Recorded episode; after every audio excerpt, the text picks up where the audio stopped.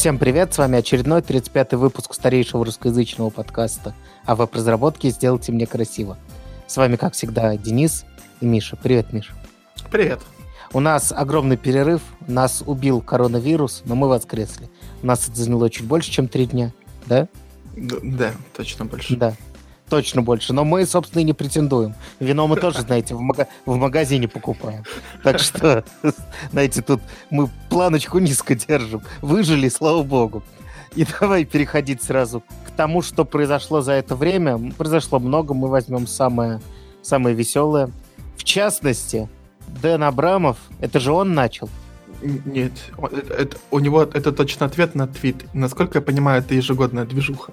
То есть э, я это раньше не встречал, но вообще, типа, постоянно, ну, насколько, насколько я понял из ответов, каждый год звезды поступают вот так, как поступил Дэн. Но нам интереснее всего, конечно, его карман. Не, мне интересно, в, в принципе, это очень поучительно.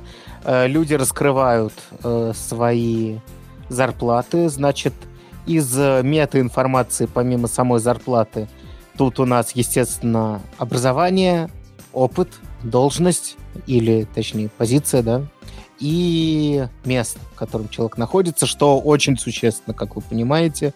Я не знаю, указывают они чистые деньги или нет. Э, по-разному. Очень по-разному. До налогов, иногда после налогов. Да, в общем, нужно, нужно разбираться. Это не, невозможно автоматически распарсить. Что я могу сказать?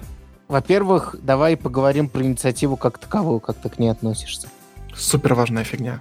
То есть э, вообще то, что люди не делятся зарплатами, очень выгодно работодателям. Вот. Да, я... и... Мне нельзя делиться зарплатой, например. Вот я бы сейчас ворвался и сказал, сколько я зарабатываю, но, типа, э, у нас не принято это делать ни между сотрудниками, ни наружу тем более. Вот. И это повод платить людям с одинаковой квалификацией по-разному, или даже хуже. То есть тем, кто меньше пользы приносит, не могут получать больше денег благодаря этой системе. Да, э, с одной стороны, я очень помню тему, которая была в Яндексе, поскольку мы сейчас можем спокойно про это говорить. Э, в какой-то момент там появились гриды, которые э, провозглашались как простой понятный способ понять свою вилку, сколько ты зарабатываешь, как ты будешь расти и все такое. Ну, про рост мы вообще сейчас уберем, это вещь сложная, mm-hmm. особенно со всеми этими ревью, это совершенно отдельный топик. Но если мы говорим непосредственно про зарплату, и, ну, точнее, да, про вилку в данном случае, а, тем не менее, почему-то, хотя я топил за это, а, даже грейды очень не хотели люди раскрывать. И основной point против, point за понятен, да, как а point против, что люди будут смотреть на других, не до конца понимать, в чем заключается их работа, завидовать, чувствовать себя хуже, требовать повышения, хотя они его не заслужили, и все такое. Как ты относишься к вот этому поинту? Ты его наверняка не раз слышал. Э, значит, я-то как был руководителем, у меня был доступ э, к зарплаткам, но самое вот смешное... Читер. Что... А, ну, я, я сейчас да, раскрою свою мысль, что у меня был доступ ко всем зарплатам на грейд ниже меня. А. То есть свою вилку я не знал. Ну, я знал сумму, которую я получаю, это понятно. Подожди, ты вилку знал. Вилка грейдов была известна всем. Было неизвестно, какой у кого грейд. Э, нет. В смысле ну, нет? Ну, я не мог найти... Ну, то есть, может быть, когда-то это и было, но у меня не было информации по тому, сколько какая вилка на моем грейде или какая вилка на грейд выше. То есть я знал о, о вилках своих подчиненных, и типа в этих рамках мог маневрировать, э, ну, грубо говоря, повышать людям зарплаты, не поднимая грейд. Угу. Вот, но типа э, я в середине своей вилки или в начале, или в конце, я не знал. Удивительно. А э, просто вроде на форчанчике вилочки-то раскрыли. А, подожди, в, на... в самом начале вилки были, по-моему, даже провозглашены, но, видимо, это, это быстро э, поменялось. Это, это типа в большой части Яндекса, насколько я знаю. То есть у нас а, нет. Понятно. В, в маркете так не было. Вот, да, и была там, типа, такое секретное анонимное место, где люди общались, там люди вбрасывали. Но так как оно анонимно, вбросы были супер смешные. Они часто были для того, чтобы у других горело. Или там, ну да, это говорил, понятно. Я там в Екатеринбурге синер, у меня 40 тысяч зарплата, вы там вообще охренели в своих Москвах. кто-то писал, ну да, в Москве побольше, у меня там 400 тысяч зарплаты на той же позиции. Не, ну сильно э, флиртовать, боже, фильтровать. Не, ну Форчан во всем его великолепии это был. Да, Но, надо сказать, это все равно было и поучительно. Просто нужно было делить все это. Не верить всему, что пишут в интернетах, в общем. Да, ну как, какая-то выборка была, но типа все равно не сильно понятно. Ну ладно, речь не, не о Яндексе. Про, про довод. Давай про этот довод поговорим, что если Хорошо, люди давай. будут знать... Давай скажем впрямую, зарплаты друг друга, да, не будем с вилками, да. с видами. Если люди будут дать зарплаты друг другу, то это негативно повлияет на, ну, например, атмосферу внутри компании. Вот так. Я согласен с этим доводом, к сожалению. Да? Да. Ну, да. То есть э, есть два пути. Типа, первый путь, ты приходишь на собеседование, договариваешься, торгуешься, у тебя какая-то зарплата. Кто-то другой поторговался хуже, у него там на 20% меньше. Этот человек, который поторговался хуже, если узнает, что у меня больше, а там делаем одинаково, он расстроится. Ну, я бы расстроился. Есть другой uh-huh. подход, как, например, делает GitLab, да? У них все зарплаты, все зарплаты раскрыты. То есть там есть, что, грубо говоря, в России senior software engineer получает столько-то, а uh-huh. там э, в Мельбурне столько-то, а в uh-huh. Нью-Йорке столько-то. И тогда ни у кого не возникает вопросов. То есть это не вилки, ты не торгуешься в каких-то рамках, да? Ты приходишь на совершенно понятные деньги сразу, еще до того, как ты идешь на собеседование. Но вот тебе это... и зарплату не повышают. Эм, да, видимо, не повышают. Ну, можешь уровень свой поднять, взять больше ответственности, как бы. С другой как обычно. Ну, да.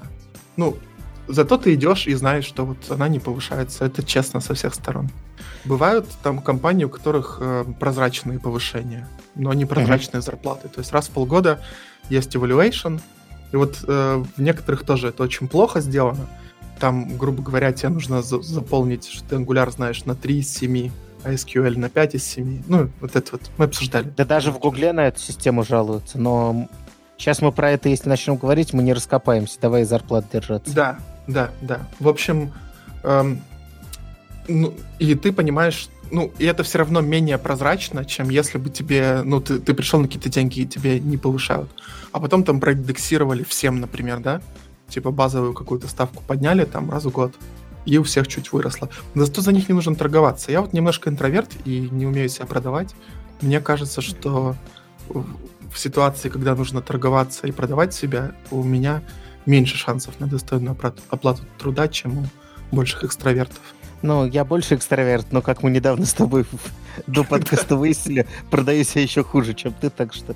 В общем, я за то, чтобы были полностью открыты зарплаты. Я понимаю этот эффект, что я сам буду смотреть на зарплаты других и думать, что какого, какого хрена. Но э, я считаю, что это же все равно будет.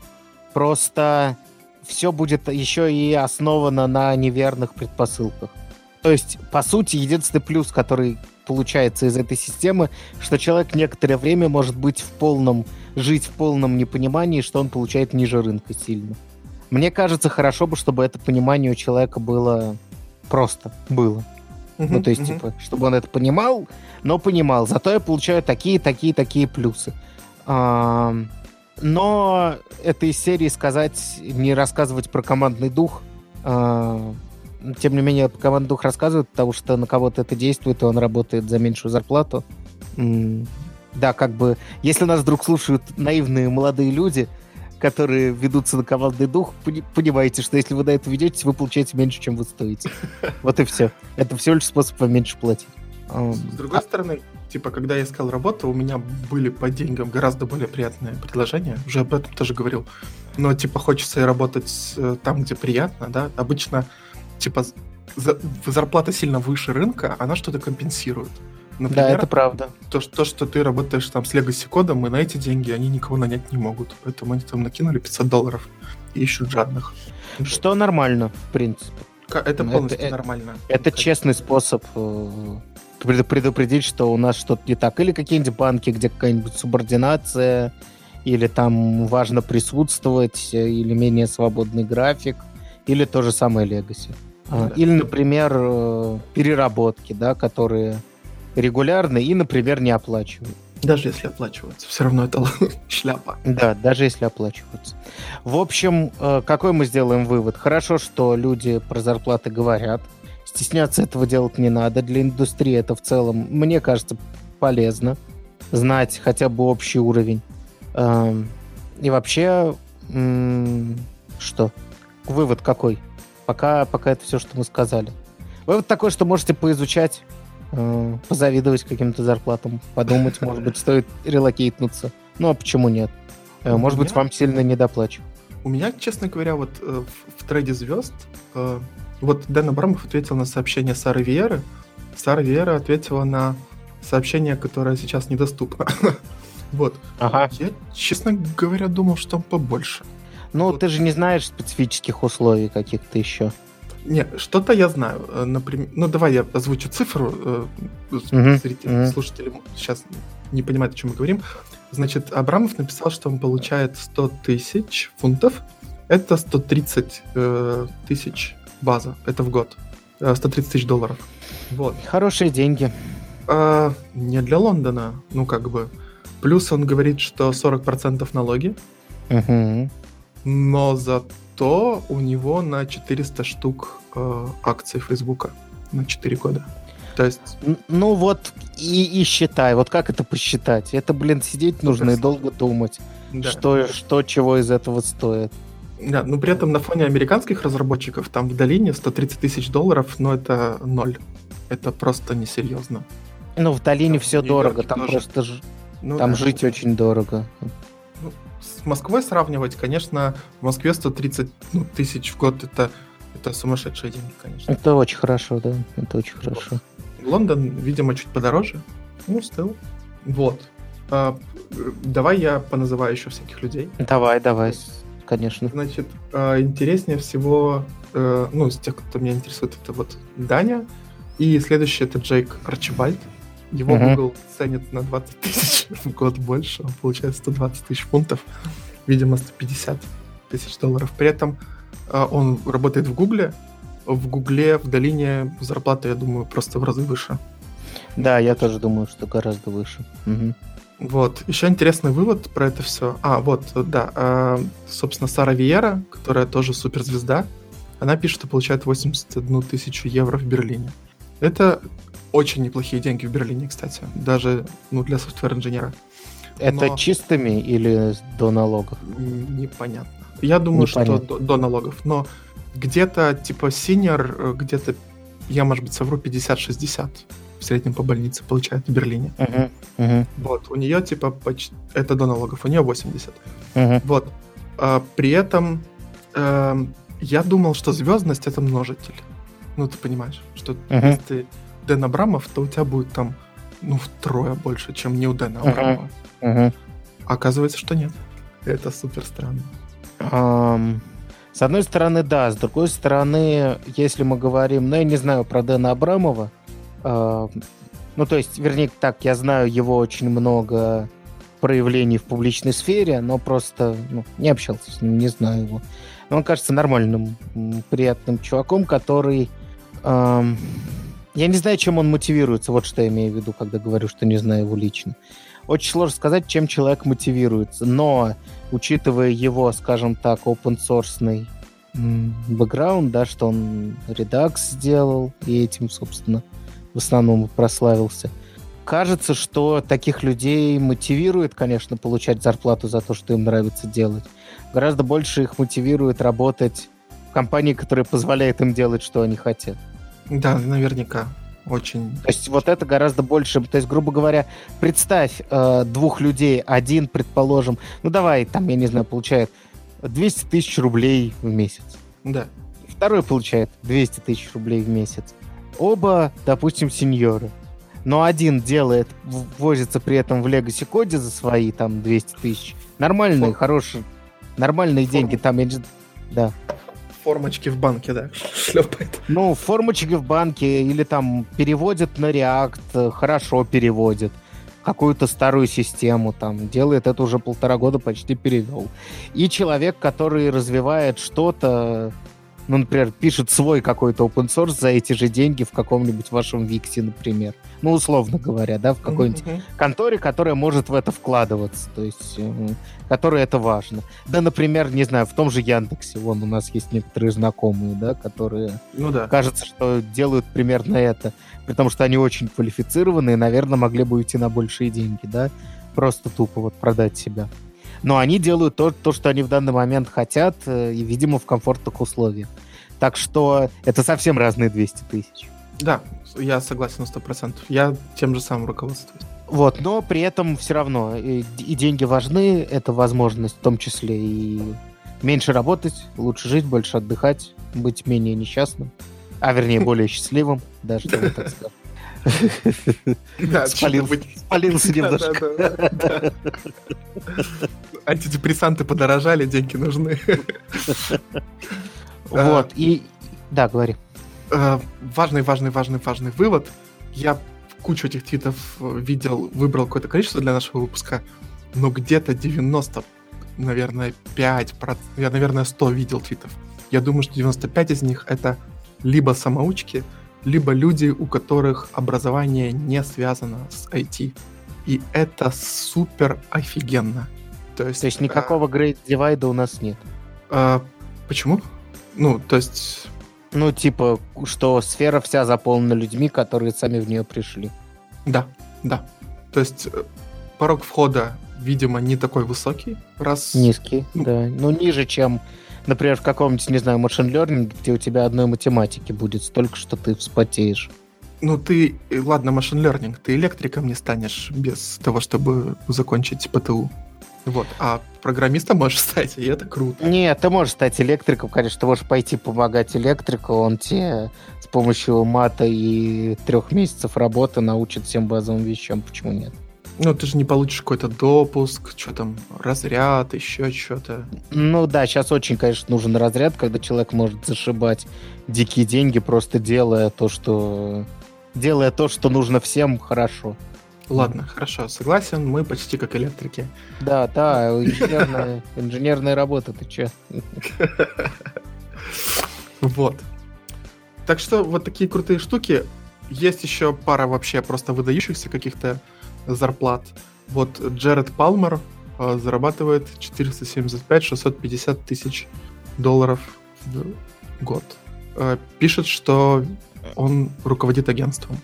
Ну, я думаю, что люди, которые имеют свою какую-то контору, даже в России могут зарабатывать сравнимые деньги, если у них все на мази, консалтинг какой-нибудь там, и они хорошо это делают. Почему Супер нет? круто, да. То есть... Это очень круто, но вы все риски как бы... Вы все понимаете, вы не, не работник в этот момент, а человек, который несет все риски студии, бизнеса и всего прочего на себе. Давай закроем тему самым смешным твитом. Значит, э, в ответ на это все э, одна пользователь, пользовательница Твиттера сказала, что ну раз мы зарплатами делимся, давайте тогда делиться данными кредитных карт. И выложила свою кредитную карту.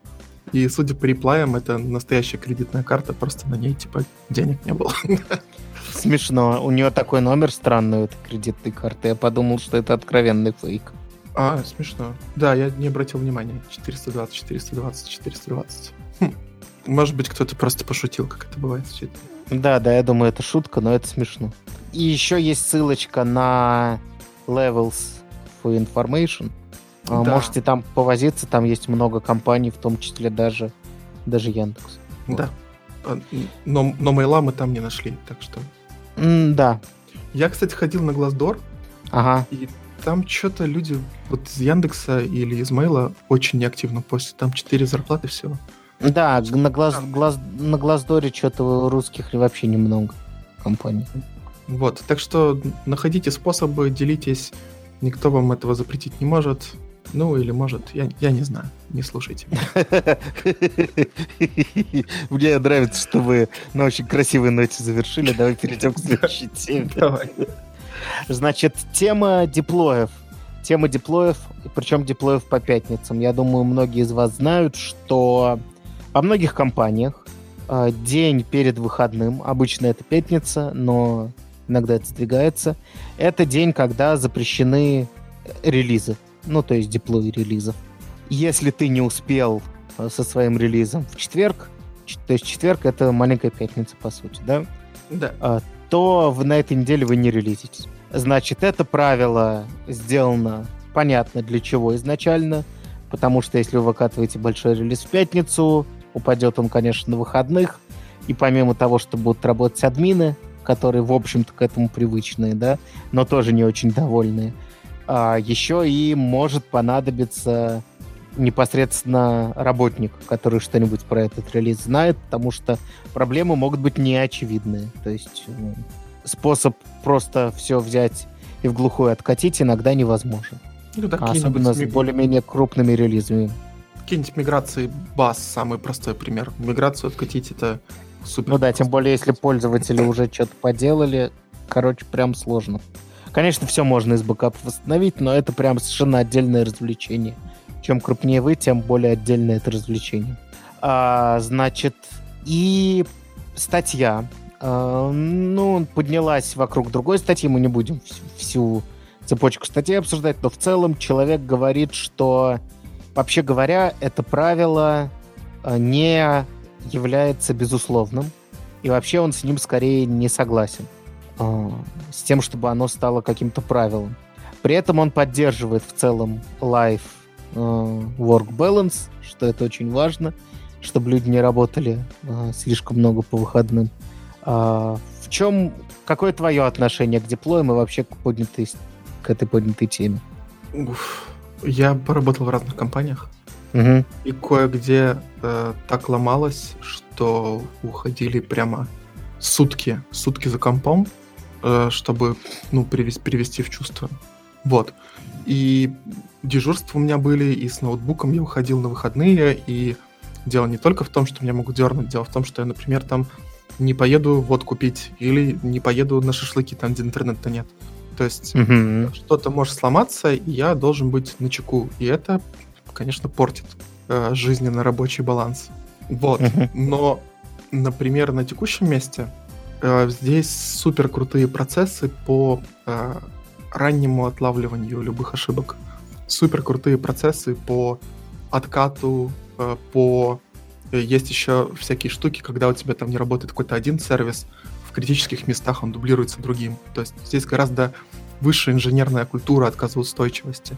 И в Виксе я не думаю, что это страшно нажать на кнопку. Хотя это суеверие у нас тоже есть, что вот э, не надо деплоиться в пятницу вечером. Мы тоже так не делаем. Вот. Но речь же даже не про вечер, а просто про всю пятницу. Часто, а, я... часто речь про всю пятницу. Даже с утра нельзя. Ну, ну да, да. А, я думаю, ну, или вечером любого дня, да. Вот есть такая штука, что вечером mm-hmm. нельзя релизить.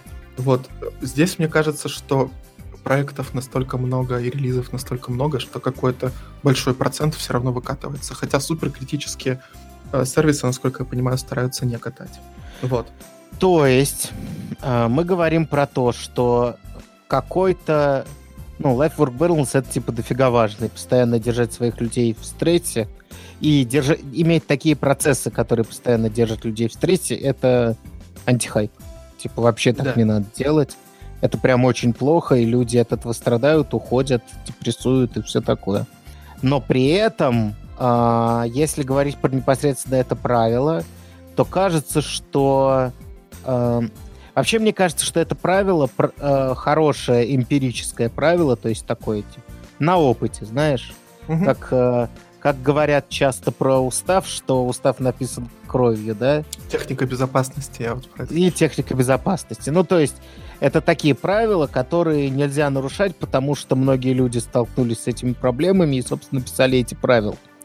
Мне кажется, это из этой же серии, но разница заключается с столь уважаемыми источниками, как техника безопасности и устав, в том, что жизненная ситуация меняется. И, ну, у нас все не так фиксировано, как в армиях. Действительно, от компании к компании все различается. Мне кажется, что это хорошее эмпирическое правило, когда у вас нет continuous integration. Понимаешь, да, что если я имею это? Большие, если это большие релизы, куда код педалили месяц, да, то есть если у вас есть релиз, в котором даже, даже не, небольшой релиз, мне кажется, можно даже сказать, даже если это маленькие релизы, но они э, фича-ориентированы. То есть mm-hmm. э, Это релиз, в котором вот это конкретная фич, ну, вернее, так, не это конкретная даже, а вот этот набор фич. Угу.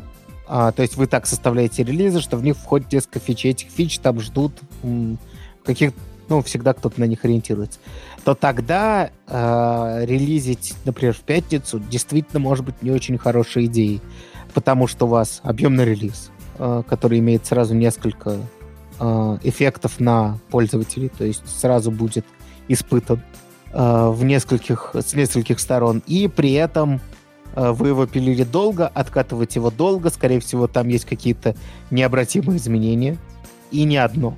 То есть если даже ваш конкретный э, фикс, который внес косяк, очень легко откатываем, и вы особо не парились над этим, ну, типа, подумал, ну, даже если сломается, подумал ты, это максимум будет там, видно вот на этом мониторинге, максимум нам в акцесс-логе заспамится, да? Ну, вот так ты думаешь.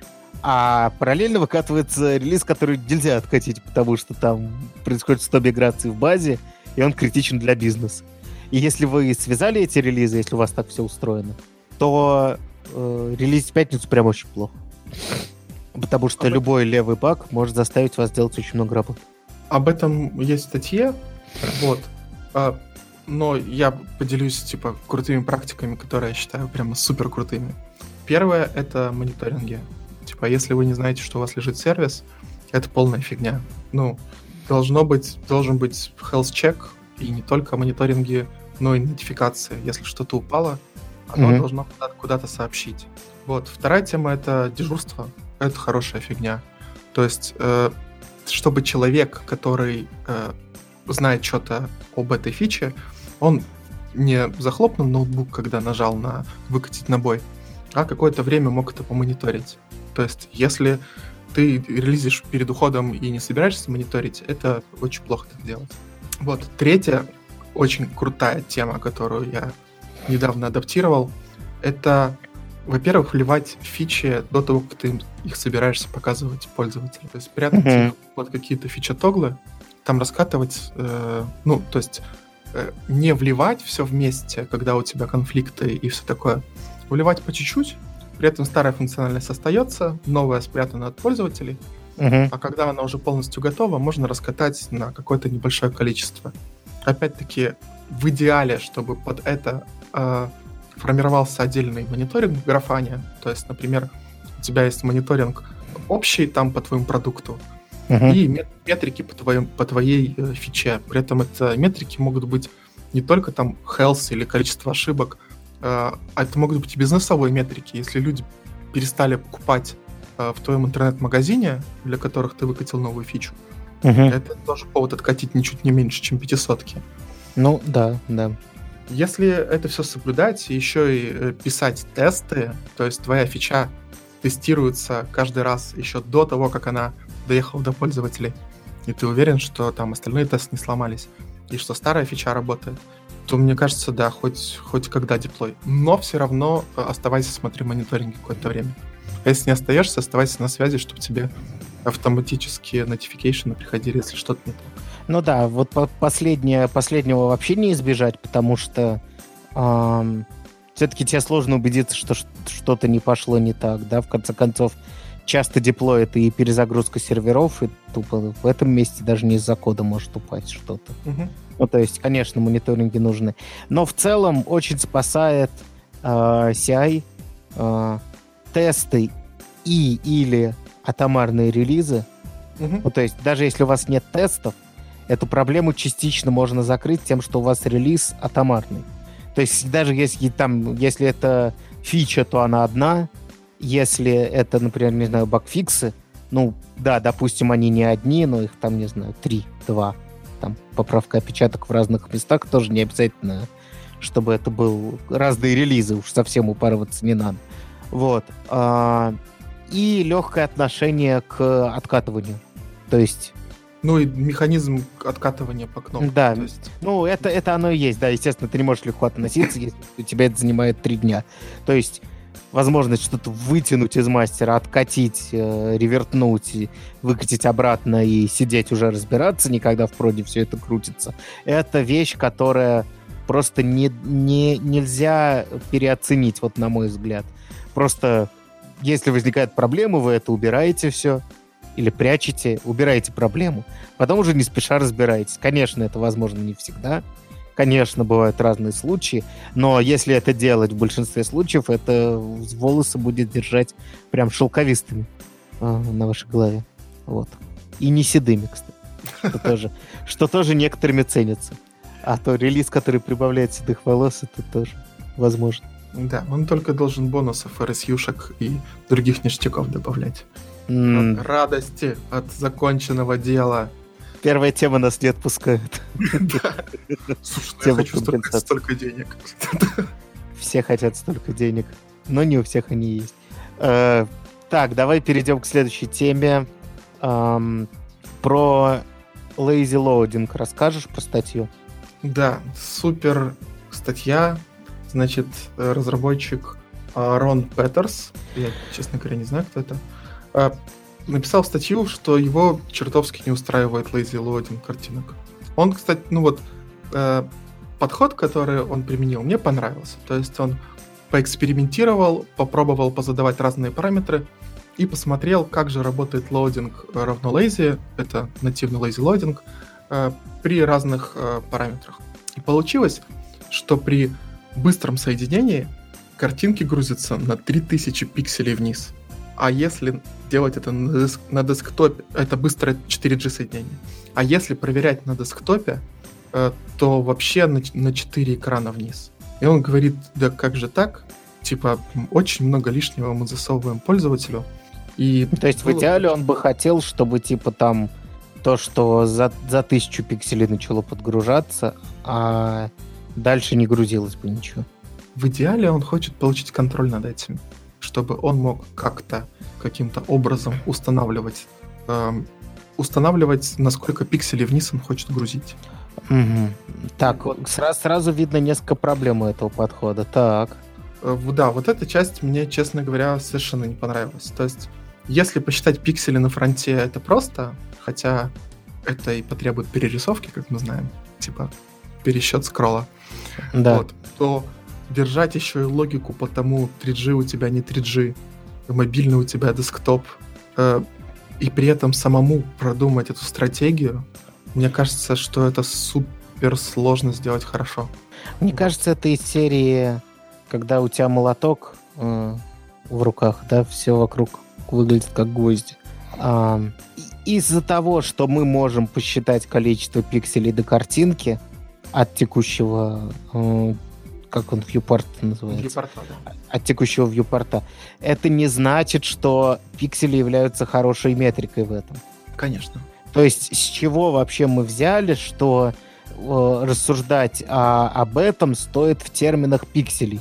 Я вот, например, считаю, что э, это должны быть пиксели до картинки, э, матрица, вектор э, и размер картинки. То есть, например, если у тебя... Ну, конечно, если у тебя что-то на экране, хорошо бы это грузить, это понятно, да? Но это если да. у тебя... Если, да, если у тебя, например, а, где-то внизу там есть мелкая картинка, почему ее не загрузить раньше? Даже если она чуть ниже, чем более тяжелая. И, ты, точнее, наоборот, почему ее не начать грузить чуть позже? а более тяжелую чуть раньше, правильно? Ну, то есть... Ну, допустим, ну, да. у тебя на одной высоте две картинки. Он говорит, вот, типа, когда них будет тысяча пикселей, сколько я скажу, так их и надо грузить. Но по-хорошему большую хорошо бы грузить чуть раньше, а мелкую можно загрузить даже когда, ну, типа, уже почти она на экране, потому что, ну, появится, появится, все. Ну, она быстро появится, типа, э, этот запрос быстро пройдет. Ну, понятно, мы сделаем все кавычки про э, медленные сети и все такое. Ну, условно говоря, да, то есть в любом случае это что-то, что стоит э, иметь в виду. Да, это тоже мы можем сделать, посмотреть на размер картинки предустановленной, но добавляется соединение, добавляется э, стабильность этого соединения. Может быть, на некоторых типах соединений лучше вообще сразу начать все грузить. Э, Конечно. которые нестабильные, но быстрые, например. Когда ты едешь на машине и периодически у тебя очень хороший интернет, тебе было бы прикольно, если бы в момент хорошего интернета у тебя сразу много подгрузилось, чтобы ты потом просто листал, правильно? Ну, то есть это все очень сложные темы. Из-за того, что мы можем посчитать пикселей, кажется, что этим молотком надо все рубить, что если мы достаточно хорошо посчитаем пиксели и достаточно сложную формулу про это напишем, мы сможем сделать хорошее поведение браузера, сами его задать. Это неправда. И э, по этому поводу хотелось бы сказать, что именно этим и крутые всякие браузер API и браузерные, как, ну это не браузер API, но как назвать вот этот lazy loading, возможности, да, какие-то браузера, угу. что они позволяют тебе иметь один и тот же код, который со временем будет все лучше и лучше работать. То есть, если ты сейчас напишешь там load lazy, у тебя это будет работать в одном браузере, ну, уже там в двух, по-моему, да? Да, Firefox вроде то ли выкатили, то ли оно в Nightly, и вот-вот выкатили. Ну, в любом случае, это уже в стандарте, этот lazy load э, вот в VG-шном. И все хорошо с этим. То есть это появится везде со временем. А, сейчас это работает как-то. Потом они увидят, что он у них не оптимальный по своим метрикам на, милли- на миллиардах, да, use cases. Сделают его лучше. Uh, тебе не нужно писать никакого дополнительного кода. Если у тебя раньше, uh, в зависимости от изменения инфраструктуры, изменений в браузерах, появления новых спецификаций CSS, тебе надо было идти переписывать свой drag and drop, потому что он не оптимально был, ну, вернее, mm-hmm. оптимально на то время был написан. А сейчас он тормозит, лагает, и можно гораздо легче, гораздо проще сделать. Ты идешь и переписываешь, потому что это не стандарт все-таки до сих пор, да, то есть это какие-то танцы вокруг может быть, простые, может быть, более сложные для более сложных задач. Но в тот момент, когда ты используешь что-то нативное для браузера, да, оно может сейчас не удовлетворить твои бизнес-задачи, тебе нужны танцы с бубнами. Но вообще это гораздо лучший подход, потому что это вещь, которая будет со временем только лучше будет выходить новая версия браузера, пользователям они будут приезжать автоматически, и ваш сайт будет грузиться лучше а, ваш API будет работать, API будет работать лучше, правильно? А, цветовая схема будет работать лучше, потому что ее будет задавать пользователь не в куках на сайте, в настройках своего логина, да, а один раз на всю свою систему. А, и, и ну, все такое прочее. То есть я большой фанат того, чтобы... Да, конечно, иногда бизнес-задачи нужно решать э, не очень стандартными методами, очень часто. Но если есть стандартный метод, я большой фанат отдать его-то на отку браузеру, хорошо понимать, как это работает, но э, не пытаться этим вручную управлять, потому что мы не сможем. Это за скопом нашего... Э, страничка не, не, не обладает достаточным мозгом, чтобы этим управлять. Вот. Тут важный момент. Вот я говорил, от, от чего оно все зависит, там, от пикселя, от соединения. Забыл э, действительно важный момент, что например, в Chrome оно будет на андроиде. Оно будет работать, если иначе, если пользователь включил легковесный режим. То есть оно будет подгружаться не так близко к viewport. Не так агрессивно, да. Mm-hmm. Да. То есть в будущем у пользователя может быть гораздо больше о, управления этим, как он захочет. Или там появятся какие-нибудь 5G-сети, и для них там этот атрибут вообще будет игнорироваться и так далее. Или там по объему оперативной памяти Chrome сможет подстроиться на каких-нибудь э, старых э, девайсах. Это все мы, конечно, Ну, то есть мы примерно посмотреть. про одно и то же говорим, да, что да. браузер тут умнее, он лучше интегрирован в систему. Все-таки надо не забывать, что мы делаем веб-страницы, какими бы они умными не были. И они не очень хорошо знают про систему, в которой они находятся. Это их плюс, да, очевидный, и их минус. Вот. Это как управление кэшом. Вот. Если ты супер хочешь поуправлять своими картинками, но есть у тебя intersection observer, э, можно что-нибудь написать, вот если очень надо. А этот API вам не нравится как есть, пусть улучшают, буду очень рад. Да. Так, хочешь ли Согласен. ты поговорить про лучший фреймворк в мире? Очень хочу. У нас давно не было новостей про уголек. Ой, не уголек, простите. А, Янтарек. меня, ко... меня костер сбил просто. Эмбер, Эмбер, все такое. А, значит, очень хорошая статья, очень подробная. Значит, длинная. Наша рубрика «Дно медиума».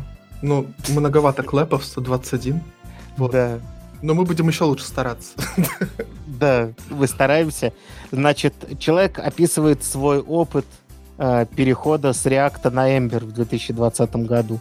Примерно э, один абзац он рассказывает про себя, один абзац про React, два абзаца про React. И в последнем абзаце он говорит, ну, а еще есть Ember, в котором все предустановлено, поэтому это мой выбор. Я считаю, тема закрыта, мигдроп. Да, я считаю, что просто нужно ссылку на эту статью давать всем, кто сомневается, какой, собственно, фреймворк выбрать, потому что более подробного описания я никогда не видел. И меня очень порадовали комментарии. Я очень порадовал комментарий, когда человек скопировал а, собственно, единственную сущностную фразу, которая есть в этой статье, что в отличие от React, Ember — это фреймворк, который сразу предоставляет вам роутер state management, э, структуру проекта э, и многое-многое-многое прочее, клишечку там свою и все mm-hmm. такое. И человек отвечает, по тем же самым причинам ты также можешь попробовать Angular, в котором есть все то же самое, плюс TypeScript и RxJS.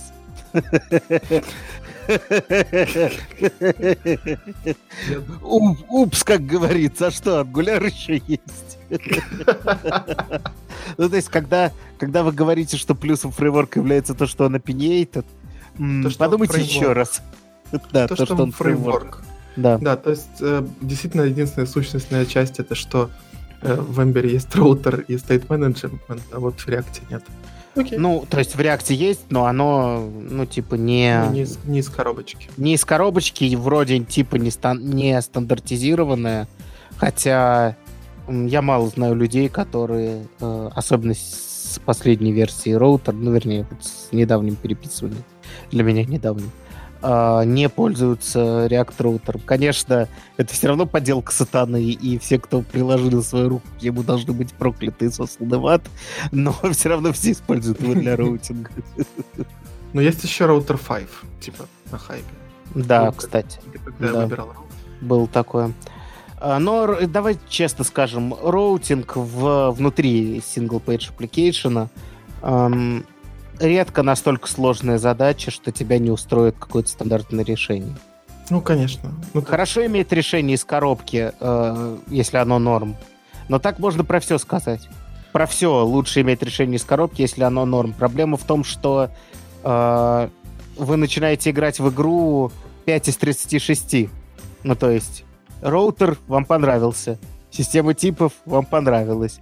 А вот, например, э, hot reloading его нету. Или он вам не понравился, как он устроен, или он в вашем кейсе не подходит. Альтернатив нет. Настроек нет, ничего нет. Только следующую версию ждать, пока это сделают. О, вот в чем минус. То есть э, плю плюсы и минусы хаоса и бардака React мира в том, что он способен, как медуза, все в тебя втянуть и переварить. Вам надо это? Ну, возьми, подпили под бабель что-нибудь. Ого! Мы тут одну статью выкинули из выпуска. Э, там как раз раскрывалась тема, что если вас что-то не устраивает, идите на контрибьюте везде, и вас начнет это устраивать. А не нравится, форкните. Ну, делов-то. Ну, это немножко наркоманский подход, но факт в том, что давай скажем так, давай скажем откровенно, не прикладывая особых усилий, ты можешь получить тот стиль кода, который тебе нравится, просто посмотря на пять самых популярных решений в мире React. Ну, пожалуй, да. да. То есть редко, когда тебе нужно опускаться к менее популярным решениям, а их десятки. То есть, вот, например... Ну, типа, есть вот. Redux on DAX, да, там про структуру и про это все. Есть Idiomatic Redux, ну, то есть, э, если Не, ну, подожди. то да. станет... Не, ну, есть тот же самый GraphQL с Apollo, да, который... Да, это вообще, да. Вот, другой. Вот, давай перейдем к миру, э, к миру функционального программирования. Давай. Значит, Тут недавно была конференция, которая называлась э, Clojure 3. Как вы понимаете, оно какое-то отношение имеет к Clojure.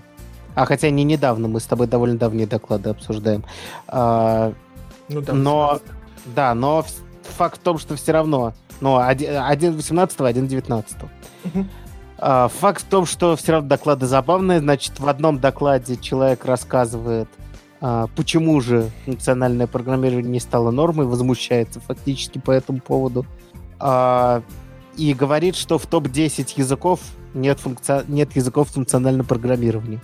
А, как правильно ему заметили в комментариях, большинство языков гибридные. И Конечно. большинство языков, про которые ты никогда не думал, э, сильно мигрируют в сторону функционального программирования. Как минимум добавляют возможность писать в таком стиле. Э, что уж говорить, в оплоте ООП в Java есть лямбда-функции, стримы и все такое прочее. Ага, вот.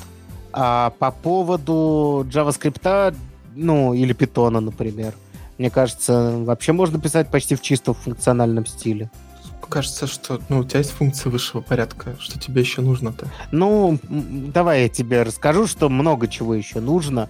Э, хорошо бы иметь карирование и... из коробочки. И мутабельность из коробочки, но и карирование и мутабельность можно реализовать из готового. Ну, когда ты начинаешь реализовывать карирование, у тебя менее красиво все выглядит. Но в целом, да, конечно, это все вообще не проблема есть. Если есть функции высшего порядка, карирование — это вопрос пяти строчек. Э, написать его каждый человек может, который понимает, что это такое. А, это я к тому, что не всегда вообще нужно чисто функциональное программирование, честно говоря. Чисто. Но в некоторых местах оно совсем не повредит. И типизация, и мутабельность, и чистые функции, они повышают все эти вещи. Э, хорошо живут с функциональным программированием А, и, как мы все прекрасно понимаем, улучшают э, качество кода, поскольку все related с тестами, автоматическими проверками, линтингом э, и всем прочим, что мы так любим в современной веб-разработке. То есть вообще функциональное программирование прекрасно ложится на современные концепции, практически все. И прекрасно лентуется, проверяется, тестируется, потому что чистые функции — это же прелесть, как их хорошо проверять. Ну, я думаю, нашим слушателям продавать чистые функции не нужно. Ну, чистые функции точно не нужно. Просто если задуматься, все концепции как бы функционального программирования хорошо ложатся на э, многие хорошие концепции поддержания вашего кода в порядке. Вот, вот Конечно. Э, меня, если честно, немножко удивил тон э, этого доклада. Он какой-то оправдательный. Знаешь, вот он... Э, это Ричард Фельдман. Он стоит перед аудиторией и говорит – Фельдман, но не тот. Да, не тот. Э, стоит перед аудиторией и говорит, ну вот, там JavaScript, он стал популярным, потому что другого способа что-то писать в браузере нет. А C-Sharp и Java — это там огромный маркетинг и там экосистемы, а у нас ничего такого не было. Как будто бы нужно какое-то подтверждение тому, что типа мы не зря занимаемся национальным программированием. Но я думаю, им очень часто говорят, что они зря этим занимаются. То есть, может быть, это... В любом случае, это странный заход. Мне кажется, что функциональному программированию переживет нас всех. А, потому, потому что, как известно, э, идеи не умирают, да, то есть язык может умереть, а, но идея не умрет. Точно так же, как Советский Союз умер, а идея коммунизма даже, давай так скажем, она не мертва. Она живет, она циркулирует в умах, подстраивается под современные технологические возможности и все прочее. И будет жить в тысячелетия, пока будут живы люди. Так, даже Ленин живее всех живых, чем Да, а, я, а... Тебе, я тебе скажу, даже Аристо... Аристотель до сих пор актуальное чтение. Так что, чем мы говорим, будем говорить про людей, которые промышленную революцию застали? Нет.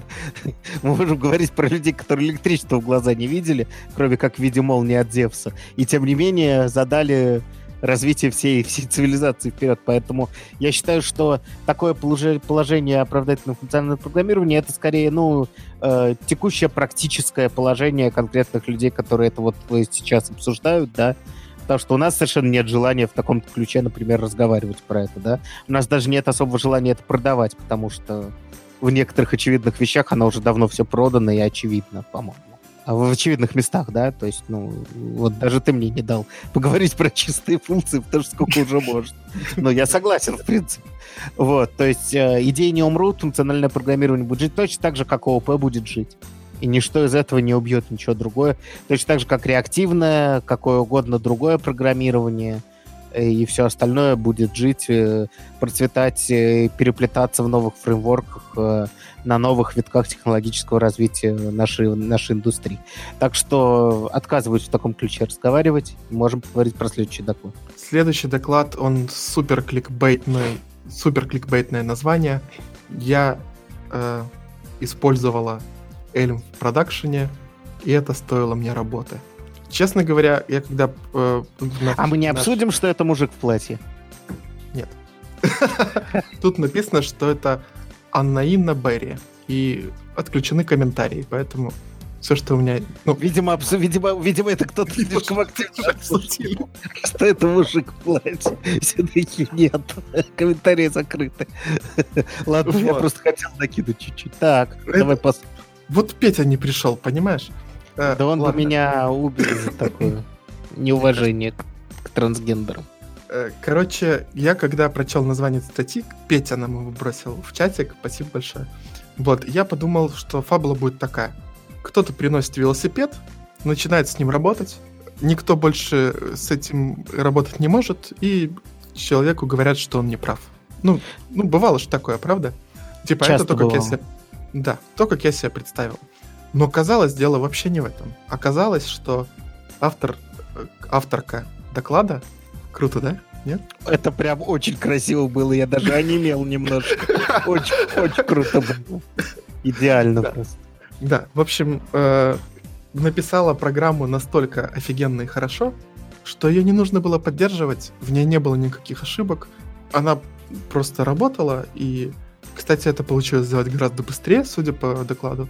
И поэтому ее услуги больше не были нужны. То есть просто напис- написала раз и навсегда и на века, потому что использовала Elm в продакшн. Ты вообще ну, а, вообще говоря, э, я тоже так, как ты подумал э, сперва, но очень быстро понял, что ровно наоборот идет. Мне знаком этот, этот стиль выпендрежа в э, функциональных кругах, что наши программы настолько хороши, что нас всех увольняют, потому что они слишком хороши и без нас.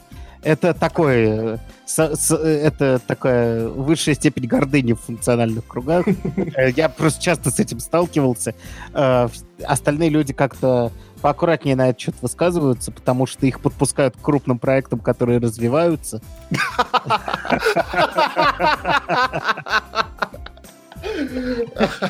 Они, про, они, они просто сделать одну маленькую штуку, которую нужно, чтобы крутилась, и да, ее можно написать и на реакте, и на Elm, может быть, даже лучше, чем на реакте.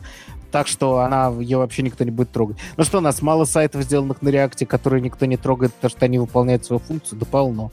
Uh, речь же идет про развивающиеся обычно проекты, про все те сложности, которые приносят постоянные изменения кода.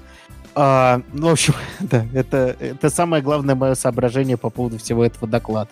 Что я не, не буду спорить по фактам, потому что я не писал на Элме даже средних проектов. Но э, если... Трогал? Да, трогал. И... Но если... Ну, если влезть головой в некоторые концепции, все, на них все раскладывается хорошо. Ну, то есть... Угу вполне себе уж пощупать точно стоит. Но это не, это не Svelte, это не, не Next Big Thing. Это mm-hmm. всегда, всегда существующее сбоку решение с высоким порогом входа, э, сложными концепциями и соответствующими плюсами по пути. Вот. Э, соответственно, э, я готов даже купить продающий поинт, но явно же проблема с этим проектом в том, что его надо было сделать и все. То есть там э, автор говорил доклада, что э, а новые изменения, которые приходили, я делал за неделю, они тоже работали. Но из этого я делаю вид из того, что его уволили, что новых изменений в этом проекте меньше, чем 50 в год. Ну да, да, да. Его уволили, а изменения он делает за неделю. Вот, то есть очень круто, что у него не падает. Это действительно хорошо, это плюс, это продающий поинт. Я не буду с этим спорить. Но э, как бы проблема не в том, что он настолько хорошо написал, что его уволили. С другой стороны, это я на серьезных щах обсудил. С другой стороны, э, все же знают, что, что главное при расследовании преступления, знаешь, да? При, Выйти присказ... на самого себя? Да, да, присказ прокуроров главное. Э, конечно, конечно, конечно, э, главное при написании программы не написать такую программу, чтобы тебя из-за этого уволили. То есть ни недостаточно хорошую, ни такую, по которой очевидно, что она будет работать без тебя. Это две ошибки новичка. Конечно, мы все любим чистый и понятный код, но обязательно нужно иметь какое-то место, которое вы переабстрагировали или слишком сложно написали. Э, не всегда даже по, злом, по злой воле. Но если у вас таких мест вдруг нет, лучше их сделать, естественно. Вот, потому что это делает вас человеком, к которому ходят, спрашивают, как это устроено, почему это устроено, может быть, это переписать. Ты делаешь очень серьезное лицо, говоришь, так исторически сложилось. Говоришь, что переписать это три года, у тебя есть на это время сейчас. Все понимают, что ни у кого на это времени нет. И ты остаешься этим ценным сотрудником до тех пор, пока эта задача вообще, ну, пока эта функциональность, в принципе, вообще нужна. Вот, потом ее выкидывают или переписывают за одну неделю на мега новый фреймворк. Ну, и ты находишь себе другое место. Э, потому что нельзя все яйца в одну корзину класть, таких мест должно быть несколько. Совершенно очевидно. В общем, вы прослушали краткий курс молодого бойца по выживанию в корпорации. Да. Значит, из... Если еще секундочку на серьезных щах, э, значит, я никогда не трогал Эльм, но слышал, что у него не может быть ошибки в рантайме из-за того, что он супер типизированный. Да, и... это правда. Вот ну это ну как, я не знаю насчет прям не может, но это киллер фичи, да, это правда. Ну, то есть он тебе просто не даст э, скомпилировать код, он же компилируется. Вот, э, если у тебя, ты там как что-то не предусмотрел, не предусмотрел, что может прийти там ошибка на фетче. Да, это, это правда. Ну, э, блеска не считать. Да. Я вдохновился, но вот руки не дошли посмотреть. Не, ну это стоит как минимум посмотреть и иметь представление об этом. Вот. И не стоит бояться того, что вас немедленно всех уволят. Вот. Но доклад кекный. Кек-кек. Я его посмотрел. Рассказ, рассказывает э, автор неплохо. Вот, мне нравится. Очень весело. Вот. Ну и не забывайте, да, что главное не выйти на самих себя. Да, главное. Главное не, не писать такой код, который заставляет вас уволить. Держите золотую середину. А, и, естественно, вы же понимаете, да, что когда вы пишете документацию, вы выращиваете себе э, преемник. Человек, который придет, прочитает одну страничку и вас уволит. Поэтому, ну, избегайте этого по возможности. Вот. В, в крайнем случае делайте какой-нибудь JS-док, но постарайтесь описывать функции там э, ну, то есть старайтесь хорошо называть ваши функции, а в JS-доке писать просто название функции, но не в camel стиле, а через пробел.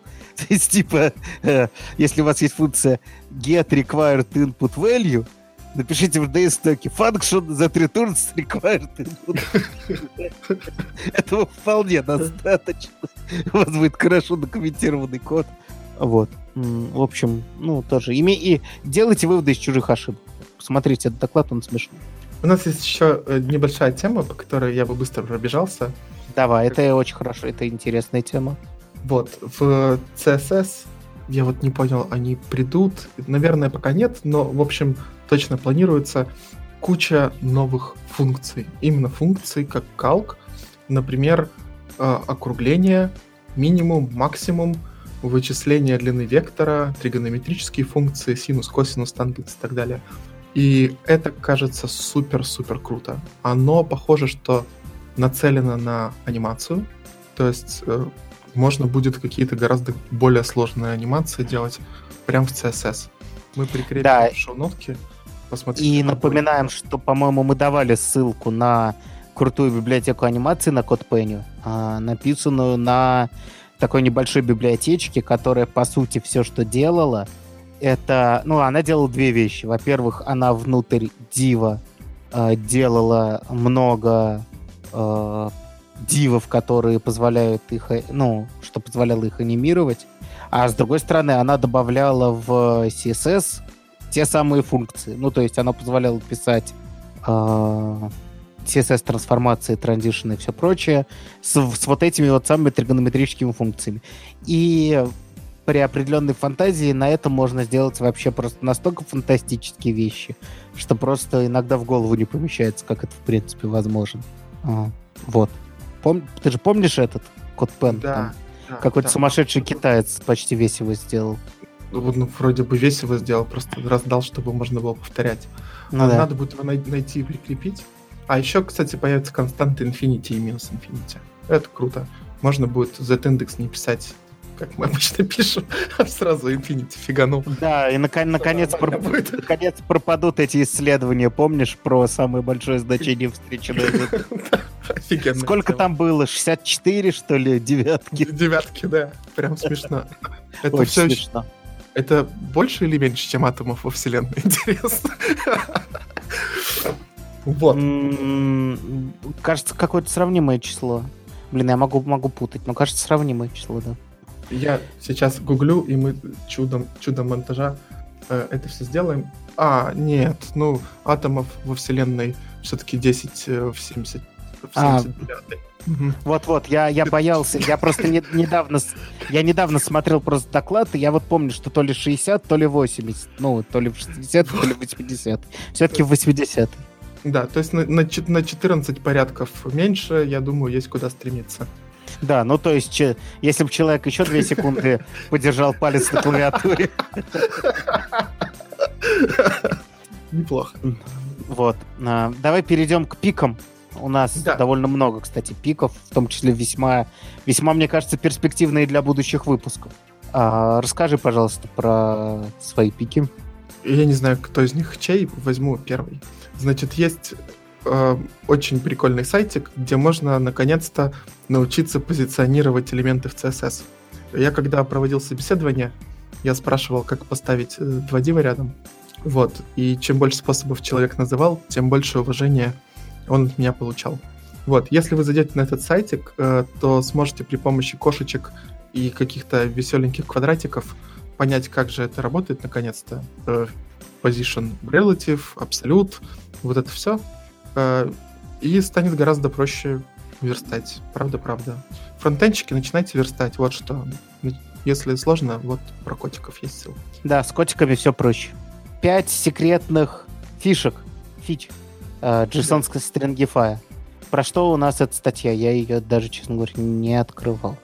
Слушай, ну, эм, я знал, что у JSON Stringify есть аргументы. Например, можно там, по-моему, количество отступов сделать. Но Да. оказывается, есть, есть э, не только эти аргументы, он вообще принимает три аргумента. Опа, ничего себе. Вот. И можно, например, прям какой-то конкретный кусок э, JSON э, взять. Или можно э, глубину вложенности установить. То есть, ну, не только там форматирование, а можно целую функцию форматирования или фильтрации добавить. Э, В общем, действительно, просто 5 кейсов э, может пригодиться. О, прикольно, кстати. Ну да, хороший пик. Посмотрите, если вы не знаете, что делает каждый из атрибутов JS- JSON стрингифая. И э, третья наша ссылочка, это совсем недавно релизнувшийся, а, причем Фейсбуком релизнуто, но почему-то Facebook Experimental э, их э, GitHub хабе, ам, потому что он еще не совсем production ready, как я понял. А, значит, называется ROM, как Рим по- по-английски. Значит, в качестве первого кека, который сразу же порадовал Мишу, то, что изображенный шлем рядом с надписью Рим является скорее спартанским шлемом. У него, конечно, есть гребень, как он центурионовских шлемов, но и по литью, и потому что есть э, защита носа, как она правильно называется, не помню. А, по всему это, в общем, спартанский шлем, что довольно забавно. А, что это такое? Это действительно Рим, в том плане, в котором это объединяющее в себе все, я не знаю, как сказать, набор Э, тулзов. говорят, я не знаю, да. Наб- набор тулзов. Значит, там у нас есть э, линтер, форматор, бандлер, фреймворк для тестирования и все-все-все. значит, эм, То есть это вещь, как... заменить Webpack, ESLint и Jest. Вот так-то. Ничего себе. з- Ну, и, и все, не, гораздо больше. А, и Flow, и TypeScript, и JSX процессинг полностью он делает. А, то есть полностью заменить еще и Бабель, и полностью заменить TypeScript. Ну, Как я понимаю, ну да, не в смысле синтаксис, а в смысле TSC транспайлер. А, а в, а в смысле, что не нужно ничего кроме этого? То есть основная идея заключается в том, чтобы ничего кроме этого не запускать ни для каких задач, связанных с тулзами, с JavaScript. То есть у вас все, делается через эту тулзу, она умеет делать все, и прогонять тесты, и перекомпилировать, и подгружать, и ставить зависимости, и проверять дублирование зависимостей, и все на свете. Посмотреть пока, к сожалению, нет ни э, сайта с примерами, ни, ни сайта с э, документацией подробной. Выглядит все это очень э, перспективно только по, по одной причине. Во-первых, это выросло из Фейсбука, то есть это у них там внутри используется, то есть это нормальный набор тулсов. А во-вторых, это сделано э, человеком, который приложил свою руку к таким вещам, как Бабель и Ярн. То есть Тут, человек... Тут прям пишет, что автор. Но автор это не всегда означает, что он единоличный автор. Я слабо знаю, насколько велик его вклад э, в это все, к сожалению, но я не собираюсь его принижать. Явно чувак очень шарит. И если бы мне сказали новая тулза, которая в себе объединяет все от автора Бабеля и Ярдна, я бы немедленно побежал смотреть. Я так и сделал, к сожалению, смотреть пока особо не на что, но в любом случае стоит иметь в виду, мне кажется, это перспективная тема, как минимум для некоторых, например, для каких-нибудь небольших проектов, которые вы хотите отпочковать сбоку и не иметь вообще проблем с никаких с тулзами, а иметь вообще все в одном паке. Это выглядит прикольно, учитывая, что этот человек умеет делать то, что потом используют все. Э, мне кажется, это очень перспективно. В любом случае стоит иметь в виду. И следить за развитием. Из самого офигенного, э, что пока понятно, это то, что в dev dependencies находятся тайпинги, а в dependencies не находится ничего. Да. Офигеть вообще. Вот так вот. Очень, очень красиво. По пикам. Да. Вот. Я очень надеюсь, что мы вернемся к Рому, когда что-то будет, потрогаем руками в каком-нибудь следующем выпуске или через один расскажем о своих впечатлениях. Да, очень хочется посмотреть, выглядит это все интересно. Самое важное, что им нужно сделать, это отжать ROM на NPM. Потому что и ROM, и ROM.js заняты, при этом кто-то из них это просто дейтпикер э, плагин jQuery. Надеюсь, потеснятся. Это забавно, да. Но, простите, у нас уже есть, у нас уже есть стрим. Да. И, и это дейтпикер до jQuery. Выбирайте, как говорили. Вот. А, ну что же, всем спасибо за внимание. На этой замечательной ноте мы с вами будем прощаться. Возвращаемся к обычному режиму. Ждите нас скоро. Вот. Будем освещать все самое интересное в своем обычном великолепном неподражаемом духе. Всем пока. Пока-пока.